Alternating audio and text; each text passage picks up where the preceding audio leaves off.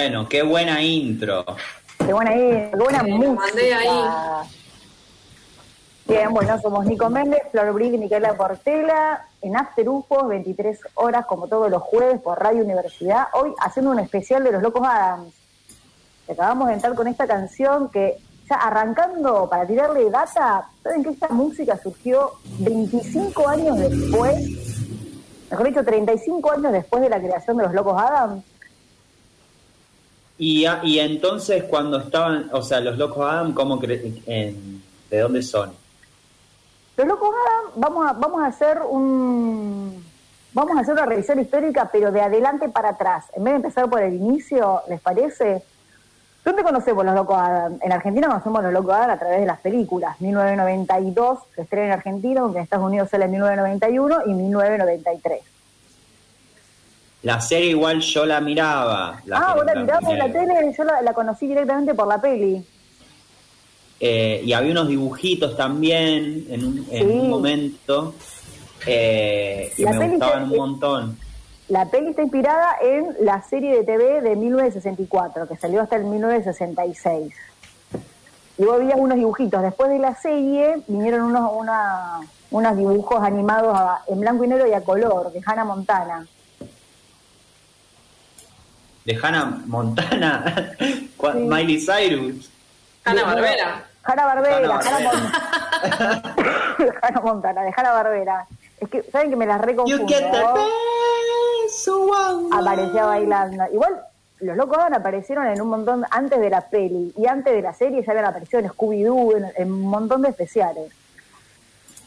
¿Cómo surgen? Pero son de Hanna Barbera, digamos. No, no, son de sabía eso. Hanna-Barbera. En Ah, realidad hay un... Vamos a hablar de Charles Adams, que es el creador.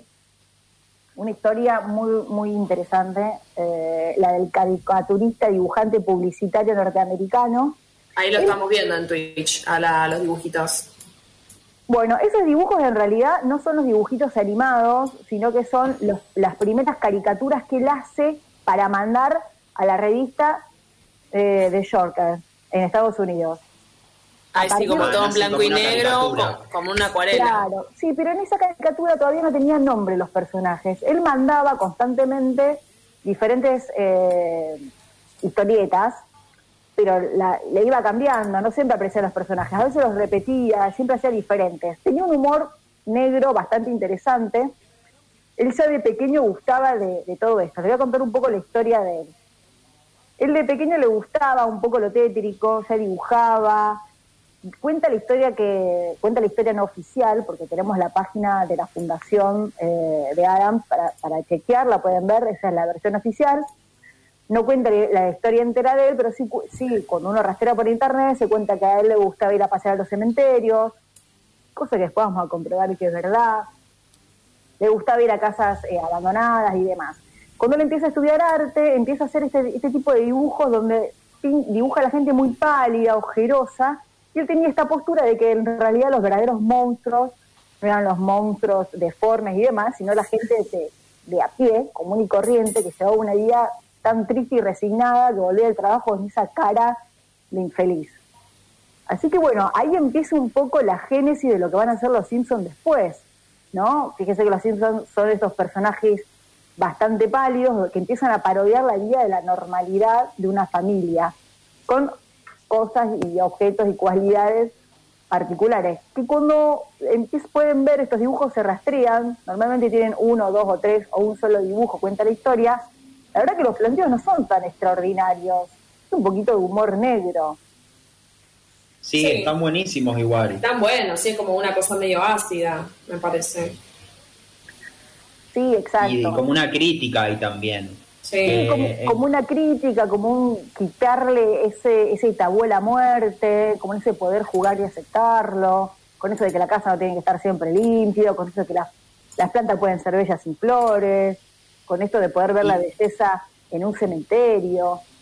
De hecho, él era el Adam, el, el creador, era un gran admirador de todas las, las lápidas. Entonces iba a visitar cementerios con sus esposas y demás, le encantaba. El primer emo. Sí, estamos ¿Qué hacemos hoy? Un domingo tranqui. Vamos al cementerio de Sí, picnic. mm, ah, sí, tal cual. eh, se iba de picnic, posta, se iba de picnic con la esposa y de hecho se Es casó que con chicos, la... hay unos cementerios que son re lindos igual No. para ir a hacer picnic. Yo vivo eh, yendo a conocer cementerios a donde, me- a donde me voy de viaje. Hay lugares que son bellísimos, y- o si no, por lo menos extraños, diferentes. Sí. eh, son muy bellos para pasar. Bueno, ahí Flor está pasando por ti, Sí. y si no quiere- lo quiere lo puede buscar después en la fundación. Esas son tres imágenes, donde está él con su tercera esposa. La primera imagen es la, la- la tarjeta de casamiento, que fíjense que a ella la dibujó como Morticia, ya existía Morticia en ese momento cuando se casaron, él ahí era viejo, eh, con su segunda esposa.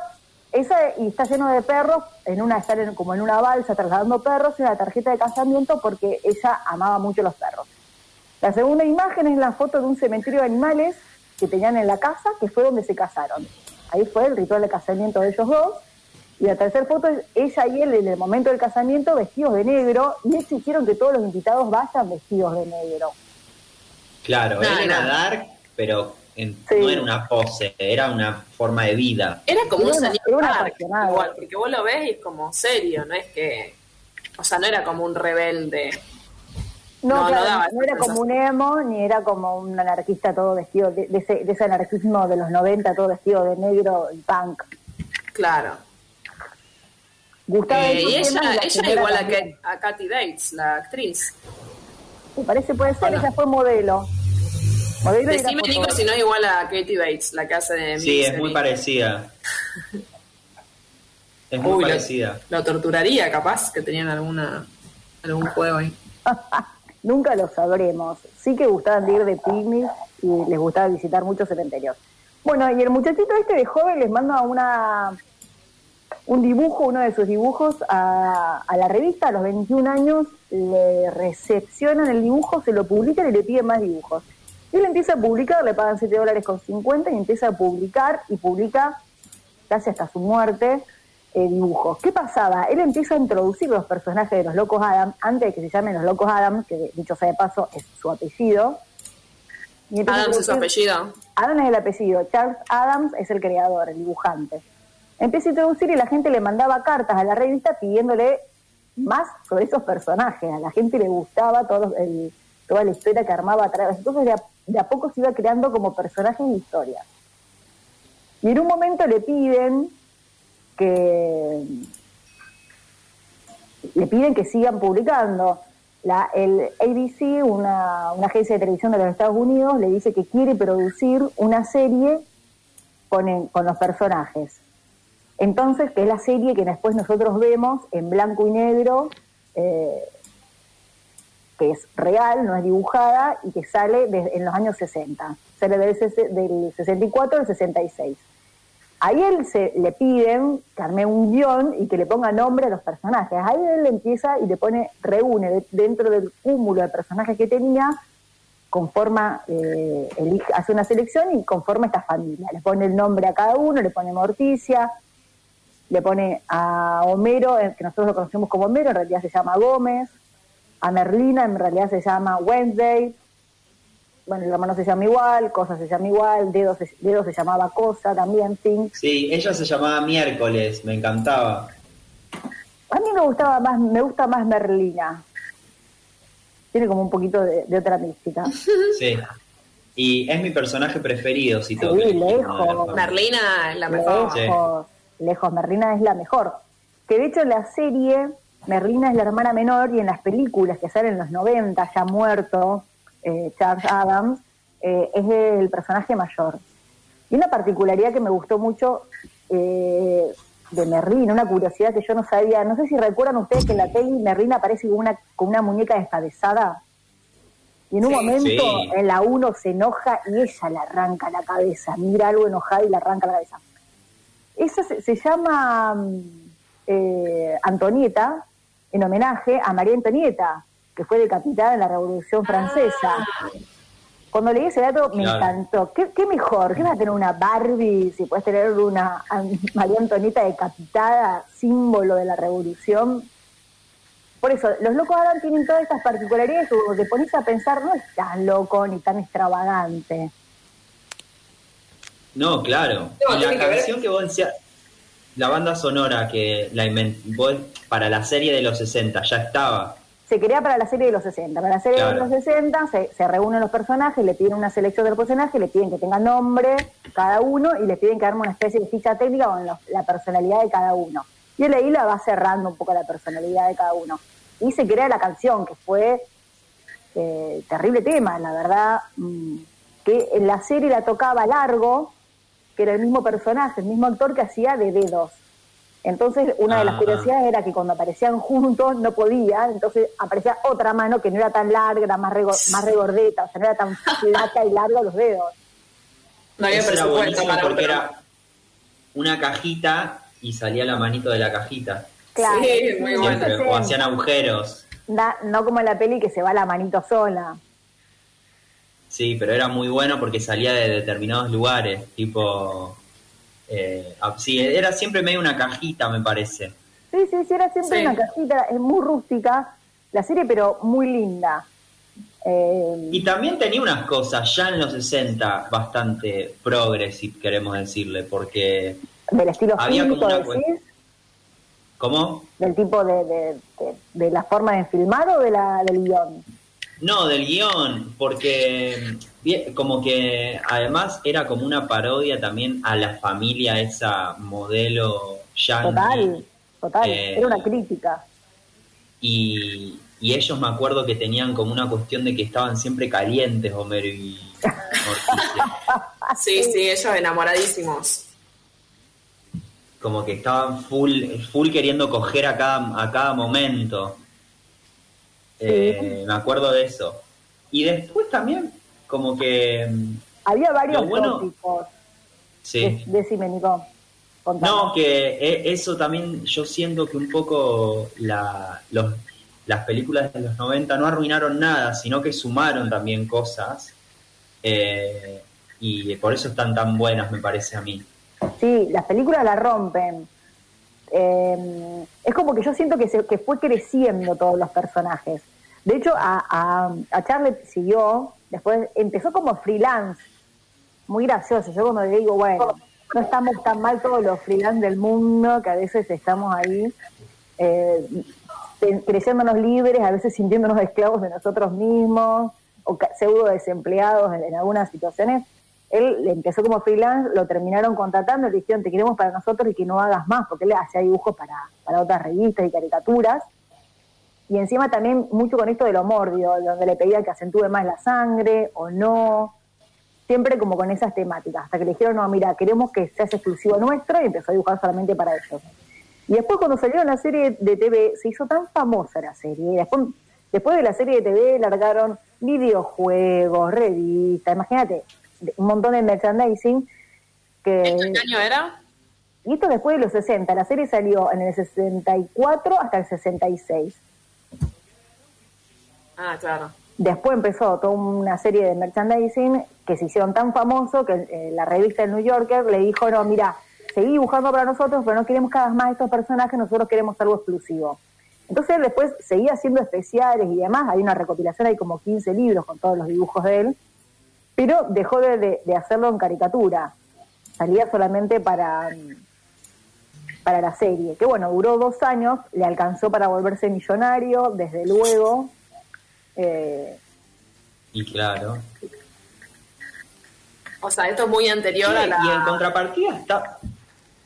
Digo, es anterior a la peli que conocemos. Muy anterior. Esto es en el 66, la peli es del 91, se estrena en Argentina en el 92 y la segunda peli se estrena en el 93. Che, y anteriormente había una, estaba otra serie que era, que fue, no sé si fue anterior o muy en simultáneo, que era la familia Monster, que también Sí. era como, era Frankenstein y Coso, y era también como media de terror, Yo creo que hay un poco pero de también copia, era de los 60. porque Largo es un homenaje a Frankenstein. Largo, Largo de los Locos Adams es un re homenaje a el Frankenstein. De hecho, los primeros dos personajes que aparecen en los dibujos de Charles Adams en The Yorker es Morticia, sin nombre, todavía no se llamaba, no tenía nombre, y este mayordomo extraño y alguien que iba a la casa a hacerle una reparación y bueno, le, le batían frutas con, con la locura de ellos. Y después en, en la serie de Monster es justamente eso. eh, esta especie de Frankenstein, o Frankenstein es el esposo de, no recuerdo el nombre de ella, que tiene similitudes con Morticia, si bien tiene como una especie de, de mechón blanco, su Ustedes pelo la familia. Monster, ¿cómo era? Sí, la familia Monster, Sí. tiene su vestido negro, también algo medio terrorífico. Las series en realidad de Los Locos Adams y de The Monster salieron casi en simultáneo, con lo cual es difícil que una haya copiado otra, pero sí es posible que The Monster se haya inspirado en los famosos dibujos que ya hacía Charles Adams hacía varios años. Ustedes calculen Claro. que lo extraordinario era que no tenía nombre. Él se pasó escribiendo 25 años, desde, el- desde que tenía 21 años que empezó a hacer dibujos en The Yorker. Eh, 25 años sin nombre, pero cada vez haciéndose más famoso porque la gente le escribía cartas y le pedía que salgan de vuelta los personajes. Era un humor negro que, que vendía bastante bien para la época. Sí, total. De una. Y la inclusive también eso se no, lo de lo que decías al principio de mostrar que los locos entre comillas eran en realidad la gente, la el ciudadano, la sociedad digamos en común, eso estaba siempre porque era como eh, ellos siempre calmos, como que tenían una, una mirada también de disfrutar la vida, de no trabajar, como Sí, de eran, no gastar eran- el tiempo en el trabajo, había como unas cosas que estaban re piolas. Ellos eran millonarios.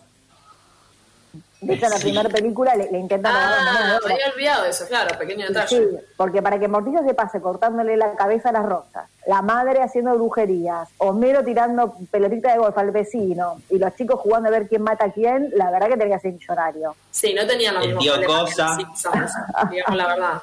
No, no, no, no era la familia Simpson, eh, eran millonarios. Pero El bueno, tío yo- cosa. El tío Cosa, sí, sí, era toda una familia, una aristocracia millonaria, la casa, que también dicen que la casa está inspirada en una casa que quedaba en el camino de la escuela a la casa de, Charles Adams, que hay una casa muy parecida. Pero bueno, todo esto nunca confirmado por él. Pero ella empezaba a hacer estos dibujos y, y a poco a darle, de pequeño, ¿no? Desde los 14 años empezaba a hacer este dibujo, estos tipos de dibujos medios raros.